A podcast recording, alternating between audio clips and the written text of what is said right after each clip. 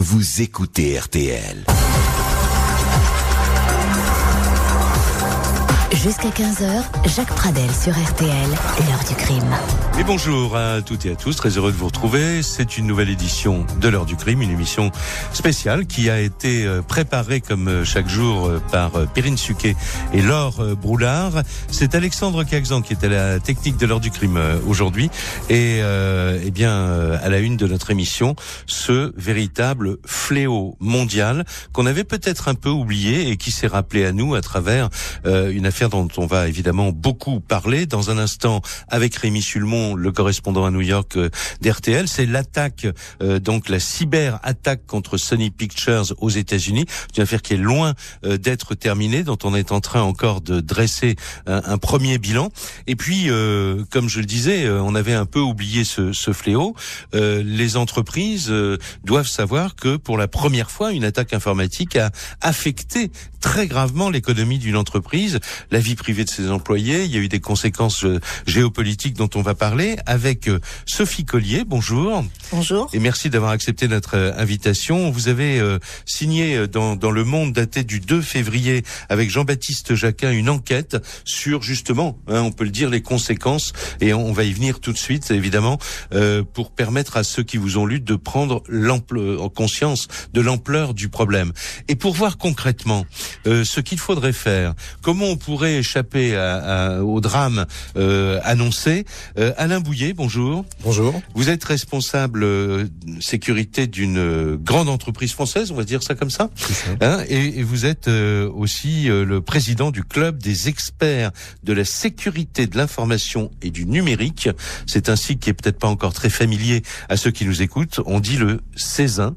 et donc, avec vous deux, avant de rejoindre Rémi Sulmon pour voir vraiment comment les choses se sont passées concrètement euh, dans cette euh, cyberattaque.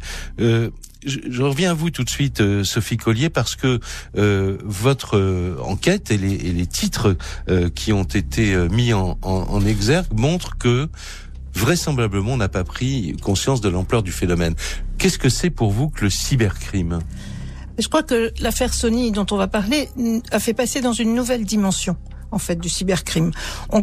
Jusque-là, on parlait de, on parlait, non, les renseignements, les services de renseignement, les des différents gouvernements surveillaient ce qui se passait un peu sur les réseaux et dans les ordinateurs, mais ça restait une affaire, on va dire, plus de, de géopolitique oui, et de stratégie. Et autrement, on parlait beaucoup des hackers, hein, donc des pirates, euh, bon, euh, qui s'amusent de Tout temps en temps. Tout ça avait un côté très très sulfureux, mais ça n'avait pas atteint le grand public économique, c'est-à-dire les entreprises.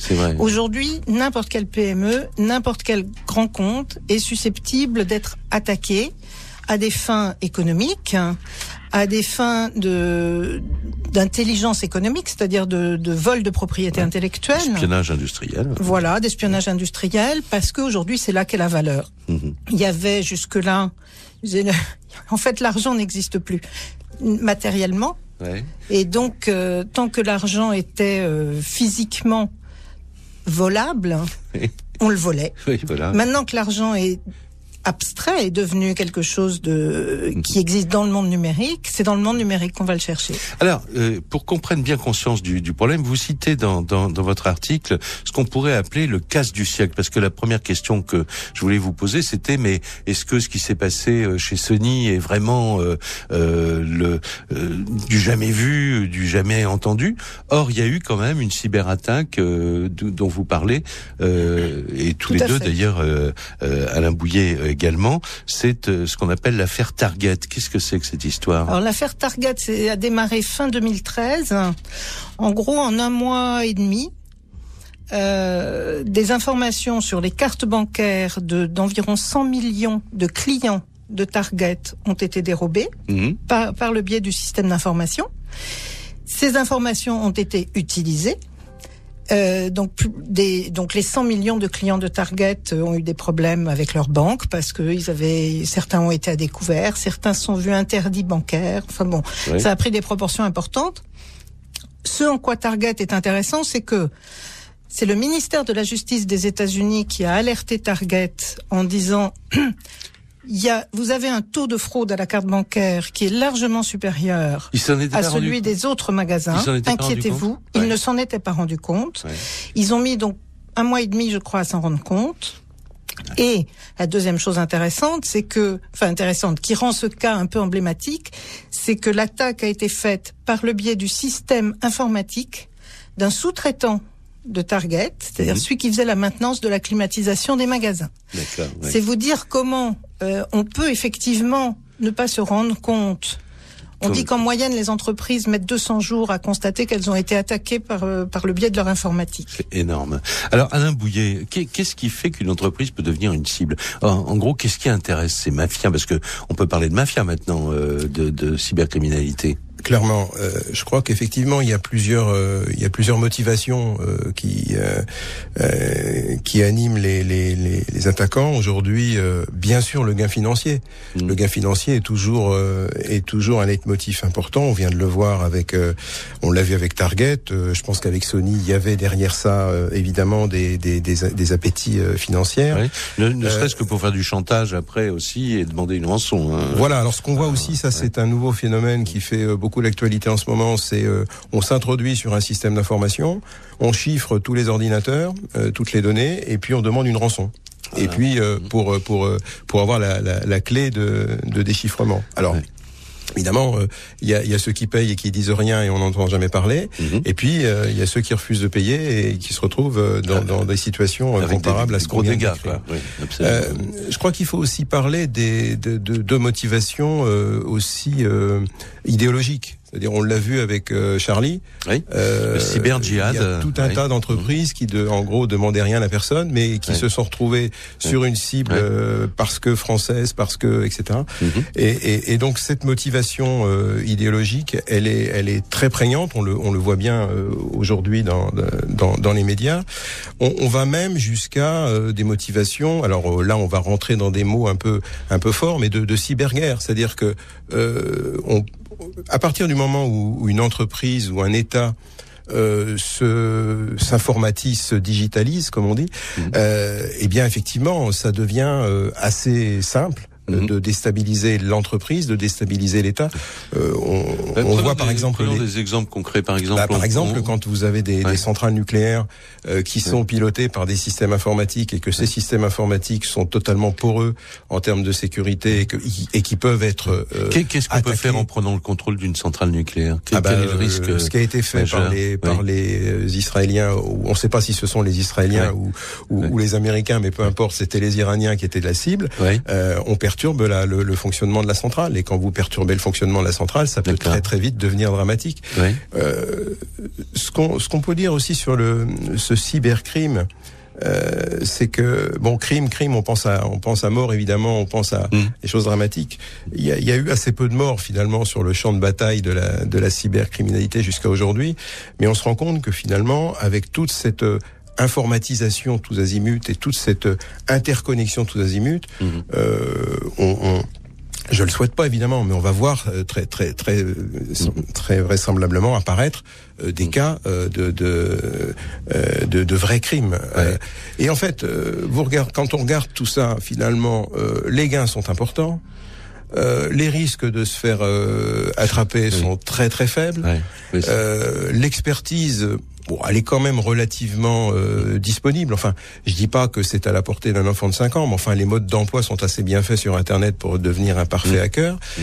Et puis, euh, les cibles sont de plus en plus nombreuses, et on en parlera tout à l'heure. Je pense que les, les entreprises, Mhm. euh, effectivement, sont de plus en plus euh, ouvertes sur ce, ce web, et euh, eh bien, effectivement, pas, pas suffisamment protégées. On voit ce que ça peut donner. Ouais. Vous avez parlé dans, bah, je crois, dans l'interview que vous aviez faite, euh, Sophie Collier, pour pour votre votre enquête de d'Alain Bouillet. Il parlait de situation de guerre asymétrique en disant, euh, je, je crois que j'ai noté ça quelque part.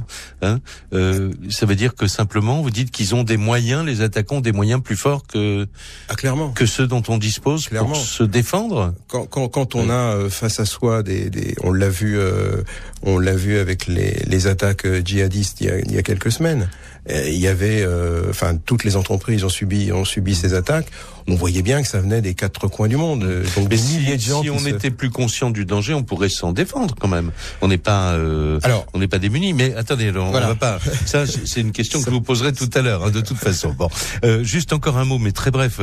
Euh, Sophie Collier, euh, euh, Alain Bouillet disait il y a, il y a eu très peu de morts. Il y a même peut-être pas eu de morts encore. Mais vous pensez que ça va arriver? Très probablement. Pour l'instant, il n'y a pas eu de mort, effectivement, enfin pas déclaré. Le, le risque, le risque devient vraiment critique avec les objets connectés. Il y a eu des cas de prise de contrôle à distance d'un pacemaker. D'accord. puisque c'est je ne sais plus quel dirigeant américain qui du coup euh, s'est fait enlever le sien en disant attendez je ne peux pas prendre ce risque. Il y a eu prise de contrôle à distance. euh, on parlait des centrifugeuses dans les centrales euh, iraniennes, Ouais. mais il y a Mhm. eu surtout enfin là c'était plus du Ouais. sabotage que de la Il prise peut de y avoir des contrôle. cambriolages avec la domotique de toute façon. La hein, mais domotique, bon, ça va être, ouais. ça va être un vrai sujet, un vrai sujet de préoccupation. Et mais tous les tous les objets scientifiques et technologiques qu'on a, qu'on va avoir à l'intérieur de nous peut-être, ou en tout cas autour de nous. Il y a eu le babyphone au Texas. Bon. Un Oui. babyphone qui a été hacké par quelqu'un Oui. euh, malveillant, Oui. qui a insulté le bébé et qui a surtout insulté les parents quand ils sont arrivés dans la chambre du bébé. La famille a été terrorisée pendant des semaines. Alors, je vais vous dire, franchement, ça fout la trouille, hein, ce que vous dites quand même. Euh, on va faire une première pause et ensuite on file à New York. On va retrouver euh, Rémi Sulmon et on va revenir avec euh, Rémi Sulmon, donc le correspondant d'RTL à, à New York, euh, sur le, le dessous des cartes de ce qui s'est passé en novembre dernier aux États-Unis. Retour de l'heure du crime. Jacques Pradel sur RTL.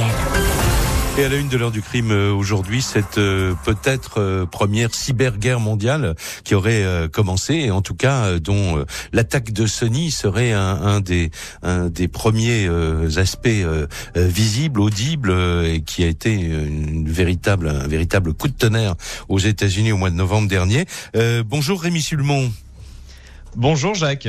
Merci euh, d'être euh, en direct av- avec nous. Vous avez vécu ça évidemment euh, là-bas aux, États-Unis. Racontez-nous d'abord quand, quand et comment le piratage a été découvert par Sony?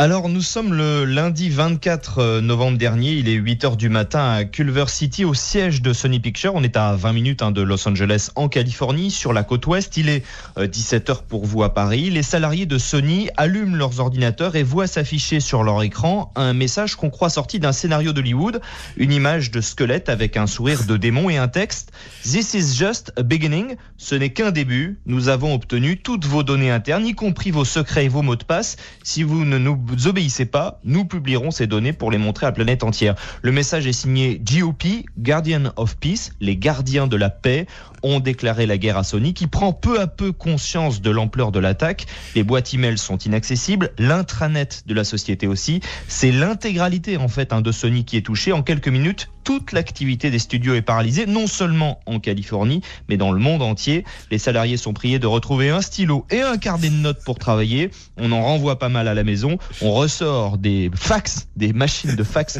pour envoyer des fax, des placards. Le 11 septembre, informatique vient de commencer à Sony. Alors, on, dit que c'est, on en a parlé un peu tout à l'heure, que c'est le piratage quand même euh, presque le plus important de l'histoire. Est-ce que c'est vrai? Euh, que- Quelles sont les données qui ont été volées?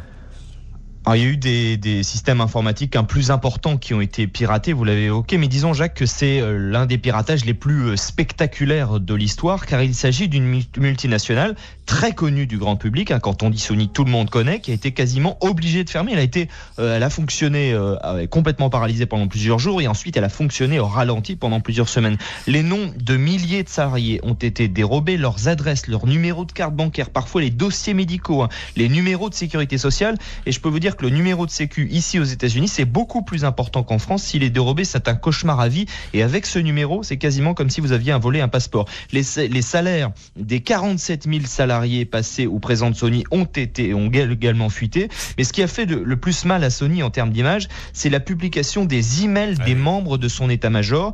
On a ont ainsi été révélés dans les emails d'une des vice-présidentes de Sony des commentaires de très mauvais goût hein, sur les préférences cinématographiques d'Obama, soi-disant intéressé seulement par des acteurs noirs. Vendredi dernier, cette vice- vice-présidente, Amy Pascal, l'une des femmes les plus puissantes d'Hollywood, a démissionné. Des plans marketing, des scénarios de films ont été dévoilés, notamment une première version du prochain prochain James Bond. Et au moins cinq films inédits qui n'étaient pas encore sortis ont été mis en ligne, dont Annie et le fameux The Interview, l'interview qui tue en version française. Alors justement, euh, Rémi Sulmon, c'est à cause de la sortie euh, imminente de ce film, euh, l'interview qui tue, que les soupçons, en tout cas du mhm. FBI, hein, se sont vite portés sur la Corée du Nord. il faut dire que le mhm. film avait de quoi les agacer. On, y voit, je l'ai pas vu hein, moi, mais on, on, y voit un reporter américain chargé d'assassiner le, le, dictateur Kim Jong-un, et, et, donc le FBI a très vite désigné la Corée comme responsable et commanditaire de cette cyberattaque. Faut, faut le voir, hein, c'est un vrai nanar. Hein. Oui, alors la Corée du Nord, dès le mois de juin dernier, euh, lorsque le synopsis, synopsis a été euh, rendu public, avait déclaré que le film constituait un acte de guerre. Et si vous voyez dans le film, vous le verrez, l'assassinat du dictateur dont la tête se déforme au ralenti sous l'effet euh, d'une explosion, on comprend bien pourquoi Pyongyang peut être fâché. Début décembre, donc la Corée du Nord nie être derrière l'attaque, mais qualifie le piratage, je cite, de bonne action des sympathisants de la Corée. On apprend dans les emails de Sony que des membres de l'administration Obama ont donné leur bénédiction quand le studio leur a présenté les images de l'explosion de la tête. Washington voyait, a vu le film hein, et euh, comme je cite encore là, elle voyait euh, Washington voyait ce film comme un, outil de propagande bien utile contre le régime nord-coréen. Ça en dit long au passage sur le rapport entre Hollywood et la Maison Blanche et Washington. Alors là, tout ce qu'on raconte, on est en décembre hein, et on était euh, jusqu'alors dans un, un, piratage géant. Euh, euh, il y a une crise diplomatique. L'affaire change de dimension, puisque d'ailleurs la, sortie du film est dans un premier temps annulée. Hein. Oui, on était dans, les menaces virtuelles jusqu'à maintenant. Et eh bien, ces menaces deviennent réelles. Les hackers menacent Sony si le film sort en salle. Des distributeurs américains annoncent qu'ils ne montreront pas l'interview qui tue. Le 17 décembre, Sony cède et annonce purement et simplement l'annulation de la sortie du film. C'est vraiment du jamais vu. Obama parle d'une erreur et fulmine. Lui, il n'a pas été prévenu. Nous ne pouvons pas avoir une société dans laquelle un dictateur, quelque part, peut imposer une censure ici, aux États-Unis. Alors on l'a dit euh, à l'instant, bon, le film est quand même sorti, mais dans 300 salles sur les 3000 euh, prévues euh, initialement. On peut dire que Sony a quand même gagné quelques dollars, mais vraiment une poignée avec cette promotion inattendue. Dernière question, Rémi Sulmon. vous nous avez dit que l'attaque avait eu lieu le 24 novembre trois mois et demi après, est-ce qu'on est sûr vraiment que c'était la Corée du Nord? C'est une très bonne question. Hein. La réponse courte, Jacques, est non. En fait, il n'y a que le FBI qui est certain. Écoutez le patron du FBI. Nous avons pu voir que les adresses IP qui ont été utilisées pour poster et envoyer les emails sont exclusivement utilisées par les Nord-Coréens. C'est une erreur qu'ils ont commise dont nous n'avions pas parlé auparavant. Ceci est une indication très claire qu'ils sont bien les auteurs de l'attaque. Alors le patron du FBI, James Comey, a beau être formel, hein, les doutes subsistent aujourd'hui. D'abord parce que le ou les pirates n'ont jamais mentionné le film, l'interview avant que les médias le fassent. Mhm. La preuve, les preuves du FBI sont jugées insuffisantes par les experts qui ont souvent, euh, qui ont sont souvent persuadés qu'un salarié ou un ex-salarié de Sony est forcément complice hein, dans cette affaire, vu le niveau d'information des pirates informatiques. Qui d'autre pourrait être euh, responsable? Eh bien, des Russes, pointent certains analystes qui ont étudié les erreurs de synthèse syntaxe faite dans les textes en anglais des hackers, des erreurs linguistiques commises habituellement par des russophones. Ah. Mais Jacques, il faut le reconnaître, hein, aujourd'hui, on ne sait pas qui est responsable de ce 11 septembre informatique qui a changé Hollywood et qui a changé aussi la façon dont beaucoup de salariés dans le monde entier, hein, y compris en France, rédigent aujourd'hui leurs emails. Oui, il paraît d'ailleurs, euh, j'ai lu ça récemment, qu'on est, on est revenu à la bonne vieille conversation téléphonique. Comme quoi, quelquefois, hein, voilà, on se souvient qu'il y a d'autres moyens de communiquer avec ses semblable que par euh, par email. Je vous remercie beaucoup Rémi Sulmon et évidemment évidemment on vous retrouvera euh, euh, parce qu'on posait la question tout à l'heure, l'affaire est-elle vraiment finie? Tout le monde dit qu'il y a un il y aura un avant et un après cette attaque de Sony mais il y aura peut-être un, un, après en tout cas qui concernera à niveau Sony. On va voir ça avec mes invités dans, quel, dans quelques instants après une, après une pause. Retour de l'heure du crime, Jacques Pradel sur RTL. Et les invités de l'heure du crime, Sophie Collier, elle est journaliste, co-auteur d'une enquête parue dans le Monde du 2 février, dont on parlait euh, tout à l'heure. On va revenir euh, sur un certain nombre de points sur lesquels euh, cette enquête s'est appuyée pour lancer en fait quand même un signal d'alarme un peu général en disant mais les entreprises sont peut-être pas vraiment conscientes de, de, tous ces dangers. Pour avoir une notion plus pratique de tous ces dangers, on a demandé aussi à Alain Bouillet, responsable sécurité d'une grande entreprise française et, président de ce club des experts dont je parlais tout à l'heure, de nous donner des exemples. Alors d'ailleurs, c'est vers vous que je me tourne tout de suite, Alain Bouillet, parce que je vous entendais là quand on parlait avec, je vous voyais quand euh, on parlait avec euh, avec Rémi Sulmon euh, sur alors, je lui demandais, mais est-ce qu'on est bien sûr que les Nord-Coréens sont derrière tout ça? Qu'est-ce que vous en pensez, vous? Bah, Ce que j'en pense, c'est que la, la, la, Corée du Nord, finalement, est un, est un coupable idéal.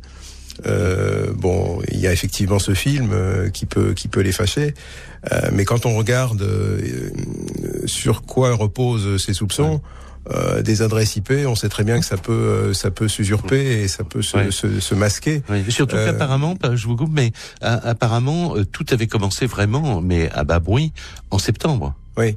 Non oui, oui, tout à fait. Bien avant qu'on parle de la médiatisation du film, etc. Quoi. Et, et c'est bien toute la difficulté autour de, de ces de ces cyberattaques, c'est qu'on a très peu de possibilités euh, d'en trouver euh, les, les, véritables coupables. Euh, on parle en ce moment beaucoup dans la presse de, de réseaux mafieux russes mm. qui s'en seraient pris également à Sony et on est en train de se demander si finalement il n'y avait pas deux attaquants en même temps qui avaient choisi la même cible au même moment. Bref on ne sait, on ne sait rien. mais, euh, clairement, on peut pas remonter euh, à l'origine d'une cyberattaque. C'est très compliqué. C'est très compliqué. C'est très compliqué parce que, bien évidemment, les, les, les, pistes sont brouillées par les hackers.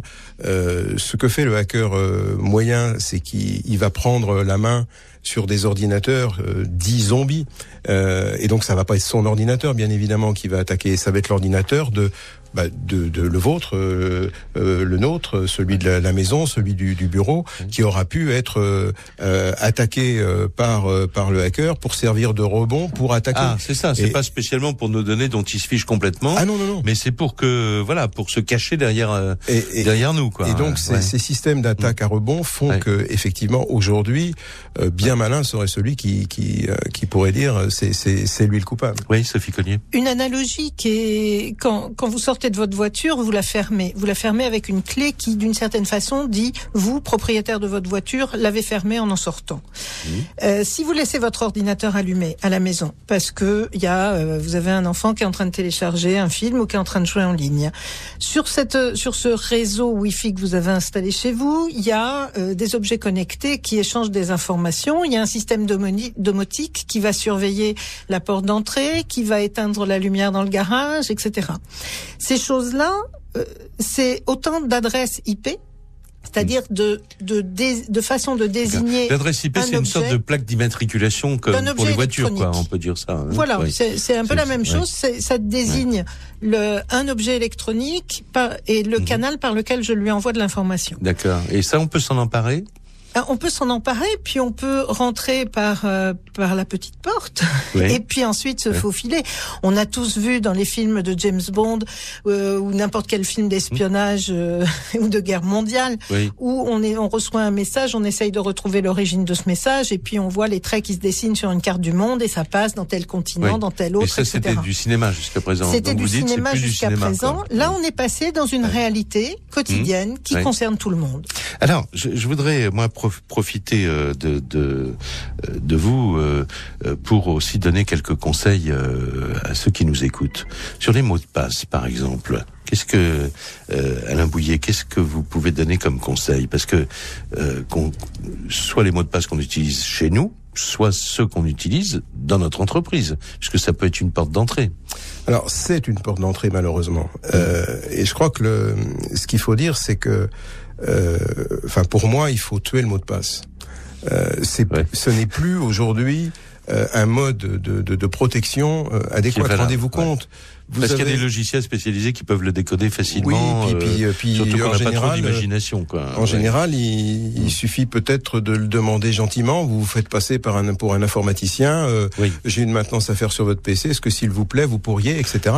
Et, et, et, en général, ça. Plus c'est gros, plus ça passe. Et en général, ça marche très bien. Donc, en fait, je pense que l'enjeu à la fois au niveau individuel, mais surtout au niveau des entreprises, c'est de doter euh, les entreprises de systèmes d'authentification qui soient beaucoup moins usurpables. C'est quoi C'est une empreinte digitale C'est ça peut être du digital, ça de l'œil.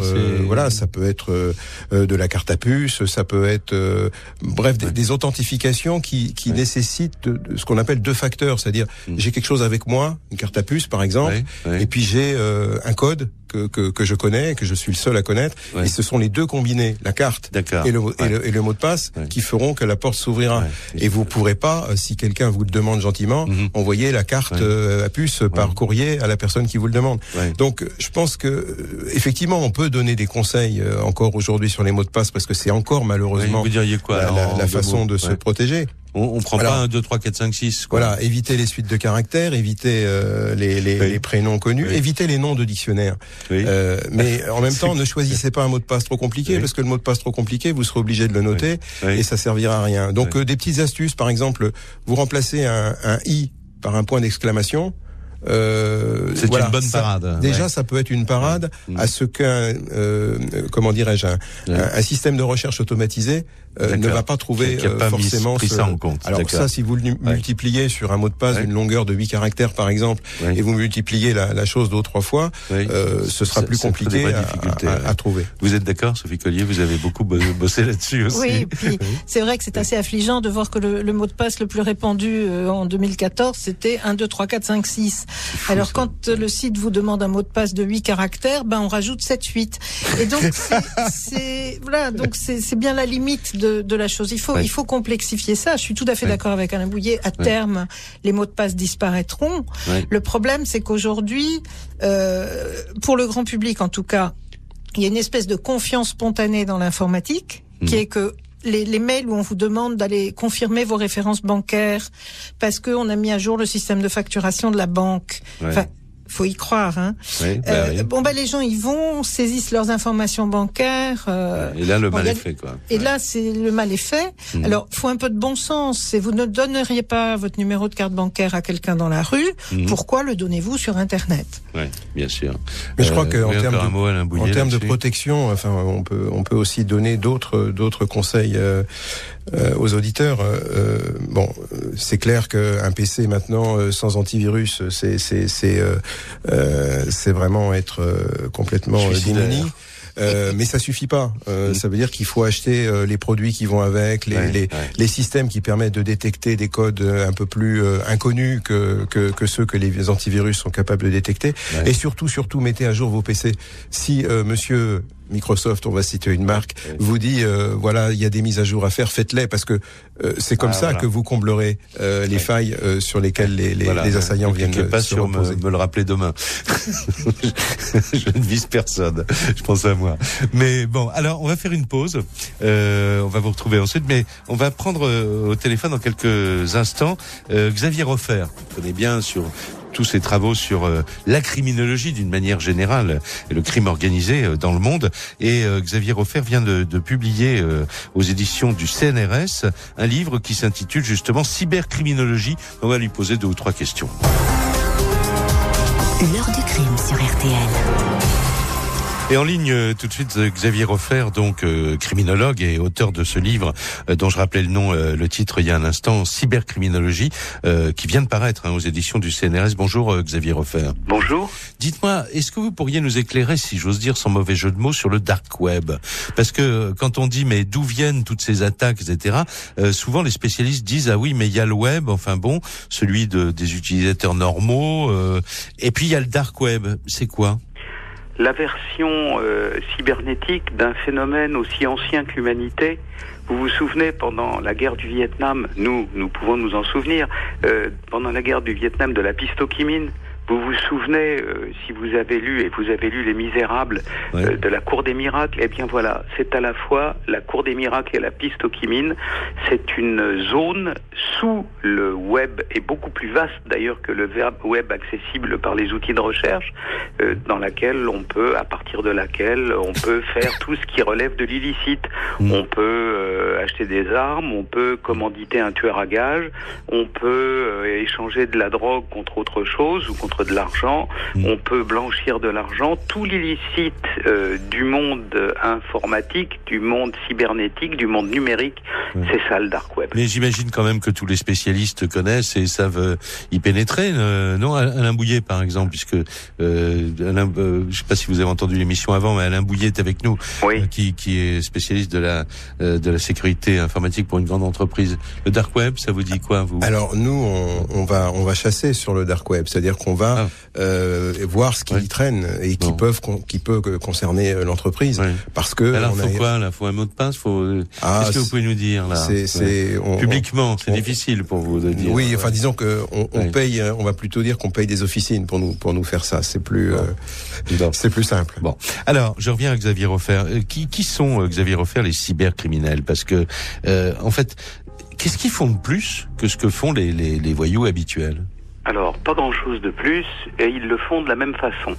Euh, la façon qu'a un criminel, c'est-à-dire quelqu'un dont qui n'est pas un petit malin ou quelqu'un qui est le bénéficiaire d'une opportunité quelconque, mais quelqu'un dont le métier, dont la vie au quotidien euh, consiste à commettre des crimes et à s'enrichir comme ça. C'est-à-dire quelqu'un qui est un proxénète, par exemple, qui va prostituer des femmes ou quelqu'un qui braque des banques. Alors maintenant, vous avez deux versions de la chose. Vous avez la version du monde physique, c'est-à-dire ceux qui font ça, bah, comme depuis euh, les deux, trois derniers millénaires, dans les rues, en attaquant des banques avec une cagoule sur la tête. Ouais. Et puis il y a ceux qui font ça dans le monde numérique. Ouais. À l'origine, ce sont des individus qui ont compris euh, toutes les opportunités. Euh, dans la définition que je donne du cybercrime à l'heure actuelle, je dis que le monde cybernétique, c'est la Banque de France moins les coffres forts. C'est-à-dire que beaucoup de choses sont accessibles.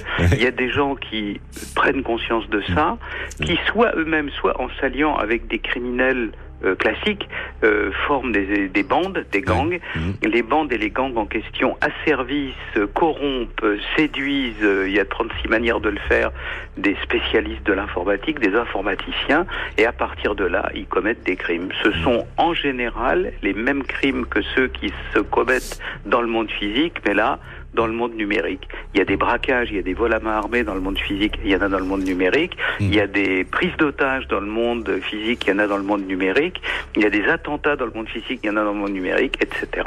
Et donc le livre que j'ai fait, euh, parce que la technique c'est bien, mais la technique c'est le blindage et le canon. Donc chaque fois qu'on invente une forme nouvelle de blindage, il y a un canon un peu plus gros en face. Eh oui. Donc il faut savoir aussi qui commet les crimes. Autrement, on viendra jamais à bout du problème où on on arrête, on n'arrivera jamais Mm. à le réduire à des proportions supportables euh, Mm. pour la, la communauté internationale.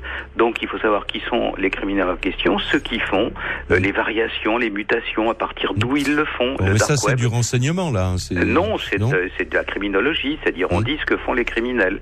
La différence entre nous et le renseignement, c'est que on n'a pas besoin de leur numéro de téléphone portable. On dépeint euh, des organisations, ça c'est un peu de la sociologie criminelle, qui sont les entités, ce qu'elles font, comment elles le font, et puis on dit ce qu'ils font, comment ça évolue, comment ça mute et où on va.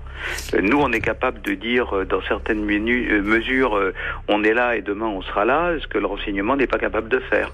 D'accord. Ben écoutez, je vous remercie beaucoup. En tout cas, euh, évidemment, c'est un, un livre qui est euh, euh, hautement, si j'ose dire, dans l'actualité. Xavier Refer, je rappelle le titre Cybercriminologie qui vient de paraître aux éditions du CNRS. Merci beaucoup, Xavier Refer. Merci. On va faire une pause dans l'émission euh, et puis ensuite, on, comme ça, on prendra vraiment le temps, euh, donc euh, avec Alain Bouillet et avec Sophie Collier, à la fois de donner encore quelques conseils aux, personnes, si j'ose dire, mais aussi surtout de voir ce que les entreprises devraient faire d'urgence, euh, si elles ne l'ont pas encore fait, pour essayer de se prémunir au maximum de ces cyberattaques. Retour de l'heure du crime. Jacques Pradel sur RTL. Alors nous allons maintenant euh, revenir avec Sophie Collier, avec Alain Bouillet sur les, les conseils d'abord qu'on peut donner aux entreprises qui, on l'a bien compris à travers ce que vous dites l'un et l'autre, euh, ont pas vraiment conscience jusqu'à présent de, de, enfin, alors j'ai toujours peur d'employer des mots trop forts, mais on peut parler de drame informatique, enfin de, euh, comment vous diriez euh, Alain Bouillet? Bah, c'est vrai qu'il bon déjà il faut qu'on redonne un petit peu d'espoir là parce qu'après tout ce qu'on a raconté, Oui, j'ai pas- oui. on n'a pas trop envie que les gens ressortent euh, la machine à écrire et, et- et le boulier. Euh, C'était pas notre objectif. Donc, euh, enfin, ce qu'il faut quand même comprendre, c'est que dans les entreprises aujourd'hui, euh, on est aussi en plein bouleversement euh, digital, comme on Oui, dit. C'est-à-dire que. Tout s'informatise, on est de plus en plus près du client, on a a beaucoup de partenaires. N'oubliez pas que les, les plus grosses attaques dont on a parlé tout à l'heure, ça a toujours commencé par un piratage d'un partenaire, de quelqu'un à qui on avait sous-traité quelque chose qui ne faisait pas partie du, corps, faible, du corps business, comme on dit dans, pudiquement dans l'entreprise. Bref, tout ce qu'on veut plus faire, on le sous-traite et on s'occupe pas de la sécurité du sous-traitant. Mmh. Mmh. N'empêche que quand le sous-traitant se fait attaquer, c'est l'entreprise qui est euh, qui est euh, euh, comment dirais-je responsable. donc on a ce phénomène de d'éparpillement finalement du système d'information de l'entreprise mmh. et, et, du coup, bah, il devient très compliqué de, de, de, de protéger. Alors, comment, le conseil pratique, c'est Voilà, comment on fait euh, Je pense que Bon, à part euh, nommer un responsable sécurité, euh, euh aussi brillant que vous, par exemple, oui, voilà. Ça, ça, ça peut être la première chose. Non, mais je, je, enfin, je, crois que je blague, mais c'est une tendance de fond. Pour l'entité pour laquelle vous travaillez, ils vont pas vous laisser partir comme ça. Euh, mais c'est une tendance de fond. Beaucoup de beaucoup d'entreprises effectivement se décident à, nommer des responsables sécurité. Donc ça, c'est un conseil non sérieusement. Euh, non, plus, plus sérieusement, je pense qu'il faut anticiper. C'est-à-dire que si on est attaqué, ça veut dire qu'on est faillible. Ça veut dire qu'on a des systèmes qui sont faillibles. D'accord. Donc si on a si on met en ligne des applications et des systèmes euh, qui ont été éprouvés, qui ont été testés, mmh, qui ont été euh, euh, audités, etc. Mmh. Bon, déjà en anticipant, on réduit le risque, quoi. en formant les programmeurs, en formant les informaticiens, on diminue, on diminue la l'exposition au risque. Ensuite, on, on, a parlé tout à l'heure de, de il faut il faut toujours continuer à protéger. Il y a des systèmes d'antivirus, des systèmes de, de, de, protection de, que, que les entreprises achètent par pile entière et je pense qu'il faut il faut effectivement continuer avec parcimonie avec organisation mais il faut continuer à protéger.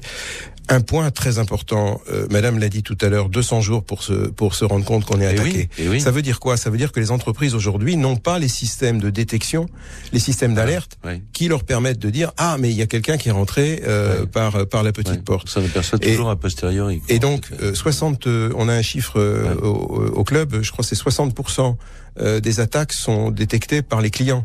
C'est-à-dire qu'on on vous appelle, on vous dit il y a un truc bizarre chez vous. Euh, bon, euh, donc ça c'est quand même ça fait quand même des ordres. Donc euh, être capable de détecter. Euh, et puis dernier point, être capable de réagir parce que mhm. on s'est habitué à, à, à, gérer des crises, que ce soit les incendies après le Crédit Lyonnais, la crue de Seine, la grippe mhm. aviaire, j'en passais des meilleurs. On a fait des, des tonnes d'exercices autour de ces de ces. on a entraîné les entreprises au finalement par rapport à ces problèmes-là. On a très très peu entraîné les, les entreprises à faire face à une cyberattaque.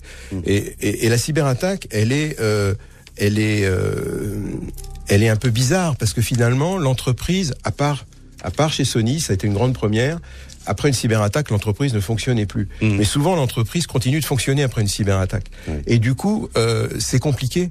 Mmh. Euh, de, de, de, de, se préparer correctement à la crise. Donc je pense qu'avec ces cinq, euh, ces cinq axes-là, anticiper, protéger, détecter et réagir, on doit pouvoir arriver à, à, mhm. à juguler le, le Alors dans, dans, notre série, on va vous faire peur. On va continuer avec euh, Sophie Collier dans un instant, euh, parce que c'est vrai que il y a, y a pas que les entreprises qui sont attaquées, ça peut être les États euh, également. Ça, on va en parler ensemble. Mais je voudrais juste avant de vous donner la parole, Sophie Collier, écouter un, euh, d'ailleurs un document qui nous montre que le problème euh, n'est pas tout à fait récent, puisque déjà en 2007, on parlait de ces cyberattaques contre des États. La France et d'autres. Et euh, nous avons euh, trouvé, Laure Broulard a trouvé dans les, les archives sonores de la rédaction euh, d'RTL ce, ce, document. C'est Virginie Garin, le 9 septembre 2007, donc sur sur RTN, qui il faisait le point sur le sur le problème parce qu'on venait d'apprendre à ce moment-là qu'un piratage à grande échelle avait touché les ordinateurs de certains ministères sensibles. L'information était confirmée par les services du Premier ministre qui parlent d'affaires sérieuses. Des pirates ont visité, se sont introduits dans les systèmes d'informatique d'administration française. Lesquels? Matignon ne le dit pas et dément l'information donnée par Le Monde faisant état d'une attaque des ordinateurs du ministère de la Défense. La même mésaventure est déjà arrivée au gouvernement américain au début du mois, puis à des services de l'État allemand et à Londres. Le Foreign Office a lui aussi été visé. Les pirates réussissent à introduire dans les systèmes informatiques un petit programme appelé Cheval de Troie, qui permet de contourner le système de sécurité, de consulter des informations, voire même de les détruire, ce qui n'a pas été le cas pour la France. Ces attaques proviendraient en partie de Chine, mais les autorités françaises sont diplomates. Elles restent floues sur cette piste chinoise. Elles ne l'écartent pas. La semaine dernière, des journaux britanniques parlaient de pirates de l'armée chinoise au service du Parti communiste qui essaieraient en fait de tester les défenses informatiques des pays occidentaux sans forcément vouloir les détruire, mais juste pour impressionner, ce que Pékin a immédiatement démenti. Donc ça vous étonne pas, Sophie Collier, vous connaissiez Non, pas du tout. Ça n'est pas étonnant parce qu'on a appris encore il y a quelques jours dans dans la suite de l'affaire Snowden, donc Edward Snowden, consultant de la NSA, qui a qui a finalement été un, euh, a mis en alerte le monde entier sur le fait que les États s'écoutent entre eux. Euh, enfin bon, la pauvre Angela Merkel qui mhm. était euh, d'un seul coup qui a découvert que ses, ses propres conversations étaient bon. Et on a appris là récemment qu'en fait la NSA et le Canada l'agence canadienne, euh, se mettait dans le sillage des pirates pour suivre, comme on le ferait en bateau en fait, pour mhm. suivre sans être vu euh, leur, leur, cheminement à travers les systèmes, voir ce qu'ils allaient chercher et en profiter pour se servir au passage. Il faut pas oublier ce qu'on disait au début. Aujourd'hui, l'argent n'est plus, enfin la valeur. Oui. L'argent est, virtuel. L'argent est virtuel et la valeur des, des données et devient très importante. C'est-à-dire euh, les travaux de recherche et développement d'un centre de recherche ou une grande entité dans les secteurs de l'énergie, euh, de, de là, la vous défense, pensez à un etc. cas particulier là. Ça s'est produit. Oui, je un voile pudique sur la chose. Ça s'est produit. Ça s'est produit. Hein voilà. Recherche et développement, c'est des investissements de millions et de millions, euh, voire de milliards euh, au Tout fil à du fait, temps. Mais la hein. guerre économique a toujours Mmh. existé Ouais. entre les États. Mmh. Avant, on envoyait une équipe euh, qui squattait toute la toute la business, toute la classe business d'un avion autour des des délégués de l'entreprise qui allait pr- pr- présenter, répondre à un appel d'offres à l'étranger. Ouais, d'accord. Pendant qu'ils discutaient, qu'ils prenaient leur plateau repas, tout ça a été copieusement copié, pompé, re- retravaillé, pour que le lendemain, l'équipe concurrente présente un appel d'offres Ouais. juste un peu mieux disant. Mm. Donc c'est c'est pas nouveau là dans pour pour le enfin Oui, à mon nouveau, avis c'est ouais. c'est juste le moyen numérique qui facilite les choses et qui Mhm. brouille les pistes. Bon, je voudrais terminer euh, pour ça, je vais vérifier avec euh, Alain Bouillet est-ce qu'on est dans la science-fiction ou dans euh, dans dans la suite logique de tout ce qui se passe maintenant. Ayons encore plus peur.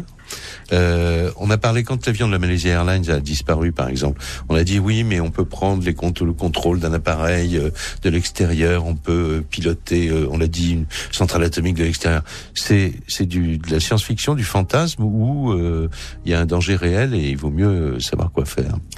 Alors là, on va rentrer effectivement dans le domaine des des objets connectés, mais des parfois des gros objets. Voilà, hein, quand il s'agit ouais, d'un- ouais. d'une voiture ou d'un avion, c'est un c'est un, un- un gros objet. Euh, je crois que le chiffre qui circule en ce moment, c'est 14 milliards d'objets connectés euh, aujourd'hui. Oui. Euh, demain, euh, 2020, on en prévoit euh, cinq fois plus. Euh, donc ça fait des chiffres qui sont effectivement assez assez phénoménaux. Alors autant de portes d'entrée quoi pour autant de cibles potentielles. euh, alors, évidemment, aujourd'hui, euh, la, la motivation des hackers euh, sur ces objets-là, Mm. elle n'est pas évidente. Aujourd'hui, quel est l'intérêt que le hacker vienne prendre Mm. la main sur le bracelet qui mesure ma tension artérielle? Bon, Oui.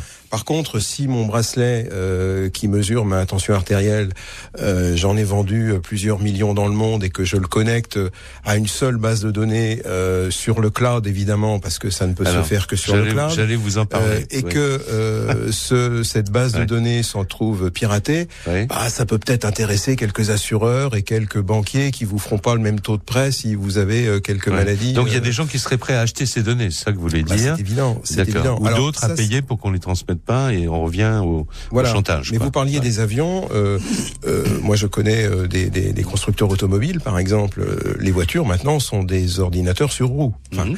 euh, et, et donc, ce sont des objets connectés. Euh, bon, alors il y a quelques quelques gags comme ça qui qui qui, euh, Ben, des gags euh, où- qui circulent où on ouvre la voiture euh, à distance parce que Ouais. on a pris la main sur l'ordinateur de la voiture. Mais demain, euh, on pourrait provoquer euh, des catastrophes. exemple, voilà.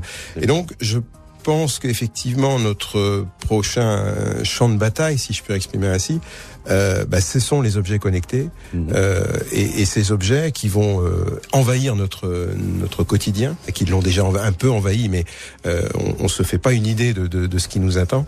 Euh, et là, je pense qu'il y a un vrai défi en matière de, de sécurisation. Je vous remercie beaucoup. Merci infiniment. Bon, on pourra pas dire, on dit toujours un homme averti en vaut deux. Une femme aussi, bien sûr. Donc voilà, on en a beaucoup parlé. Merci beaucoup, Sophie Collier. Euh, C'est à cause de vous hein, qu'on a fait cette émission parce que votre enquête publiée dans, dans, dans Le Monde nous a fait, euh, nous a fait dresser l'oreille. Voilà. Merci infiniment. Euh, L'émission est terminée. On va retrouver Flavie Flamand qui est connectée déjà dans un tout petit instant.